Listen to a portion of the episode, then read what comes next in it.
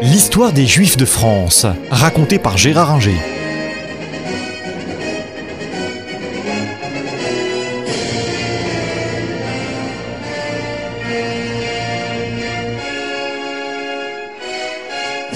Nous avons vu qu'en 1501, le roi Louis XII expulse les Juifs de Provence, ce qui fait que dans le royaume de France, à cette date, il n'y a plus aucun Juif.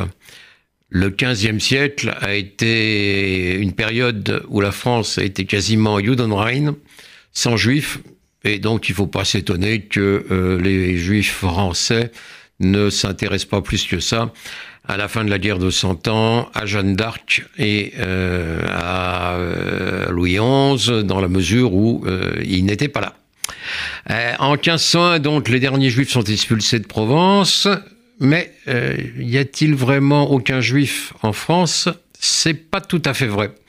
C'est pas tout à fait vrai parce que 1492, vous connaissez la date, c'est non seulement la découverte de l'Amérique par Christophe Colomb, mais c'est euh, l'expulsion euh, par Isabelle la catholique et euh, Ferdinand d'Aragon de la communauté juive espagnole, la plus importante d'Europe.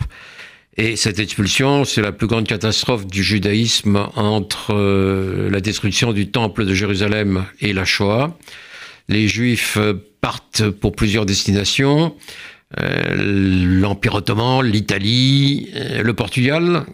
Mais au Portugal, il ne reste que quatre ans puisque en 1496, le roi Manuel Ier les euh, condamne également à l'expulsion. Alors certains vont aux Pays-Bas, euh, d'autres vont en France. Alors ils sont officiellement catholiques, ce sont ce qu'on appelle les nouveaux chrétiens. Et euh, ces nouveaux chrétiens s'installent sur les côtes, quelques-uns à Rouen et à Nantes, mais surtout à Bordeaux et à Bayonne. Quelques-uns vont à l'intérieur des terres, dans des petites villes, à Dax, à Pérorade et euh, surtout à la Bastide-Clarence. La Bastide-Clarence où l'on trouve encore aujourd'hui un euh, cimetière juif euh, dont la visite est assez émouvante.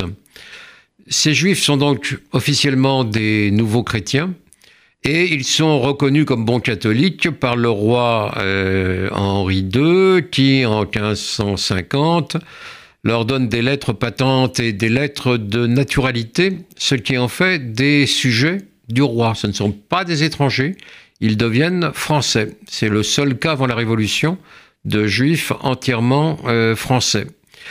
La plupart euh, vivent en paix, surtout à Bordeaux. Du côté de Bayonne, c'est plus compliqué parce qu'ils sont obligés euh, de vivre dans un quartier, c'est le quartier de Saint-Esprit, de l'autre côté de la Dour, et euh, ils sont soumis à certaines brimades, mais globalement, ils vivent bien, ils s'enracinent, et peu à peu, ces maranes, car ce sont des maranes, retournent au judaïsme qu'ils avaient théoriquement abandonné. Ça peut leur valoir des ennuis parce que même si l'Inquisition en France n'est pas équivalente à l'Inquisition espagnole, il y a quand même des cas, il y a quand même un juif qui est brûlé en 1512 euh, à Toulouse. Mais globalement, on leur fiche la paix et euh, ces juifs deviennent de plus en plus souvent des juifs. Alors certains restent chrétiens et abandonnent complètement le judaïsme. C'est le cas par exemple de Madame euh, Lopez ou Madame de Loupe, qui a été la mère de Michel de Montaigne, euh, mais d'autres reviennent peu à peu au judaïsme. Et à Bordeaux, ils font pour beaucoup, pas tous, mais pour beaucoup, euh, fortune comme euh, armateurs et commerce avec les îles et l'Afrique. D'autres deviennent banquiers. Alors les armateurs, la famille la plus connue, euh, dont les descendants existent encore, c'est la famille Gradis, qui commerce avec les Antilles et avec euh, les îles. Non pas le commerce euh, d'esclaves, même si peut-être certains ont pratiqué un peu la traite, mais ils ne pouvaient pas posséder des esclaves car c'était interdit aux juifs. Le code noir, n'en déplaise à monsieur Dieudonné, le code noir interdit aux juifs de posséder des esclaves et donc de s'installer dans les îles. Ces juifs continuent sous le second, sous le, le 18e siècle, au 18e siècle, à faire euh, fortune. Les gradis servent de banquier et d'armateur au comte de Choiseul, ministre de la Marine puis ministre des euh, Affaires euh, étrangères. Et euh, d'autres sont dans la banque, comme les Pereire, sous le Second Empire plus tard, après la Révolution. Donc, on entendra parler d'eux.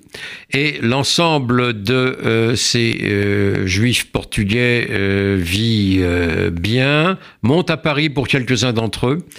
Le plus vieux cimetière juif parisien est un cimetière de juifs portugais qu'on trouve au 44 rue de Flandre, dans le 19e arrondissement euh, actuel. Et euh, certains d'entre eux continuent à Paris à, euh, faire, à faire carrière et à prospérer. En 1723, les lettres patentes sont à nouveau données ah, c'est plus des nouveaux chrétiens, ce sont vraiment des juifs. Euh, pour ceux qui l'ont souhaité retourner au judaïsme, on les a laissés. Et donc, malgré cela, euh, on leur permet de non seulement pratiquer leur judaïsme, mais d'être euh, sujet du roi de France. Et l'ensemble de ces sujets eh euh, vont envoyer euh, aux États généraux un cahier de doléances, comme tous les sujets du roi, en 1789, et ils sont conscients de la place euh, spécifique qu'ils ont en France en tant que juifs, puisque les autres juifs du royaume ne sont pas reconnus comme français, et naturellement, ils méprisent gentiment l'ensemble des autres juifs et se considèrent comme très différents d'eux.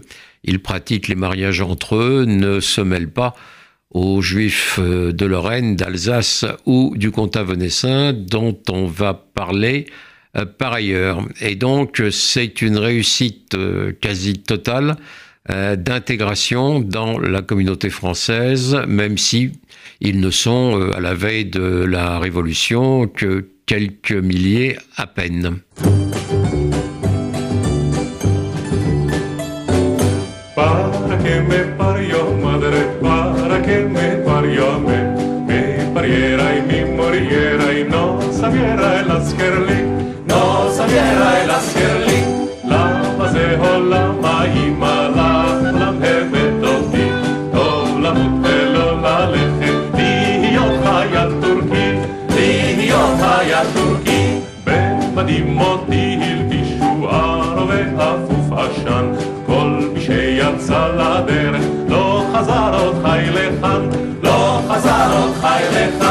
Para que me parió madre, para que me parió me, me pariera y me muriera y no sabiera el askerli, no sabiera el askerli.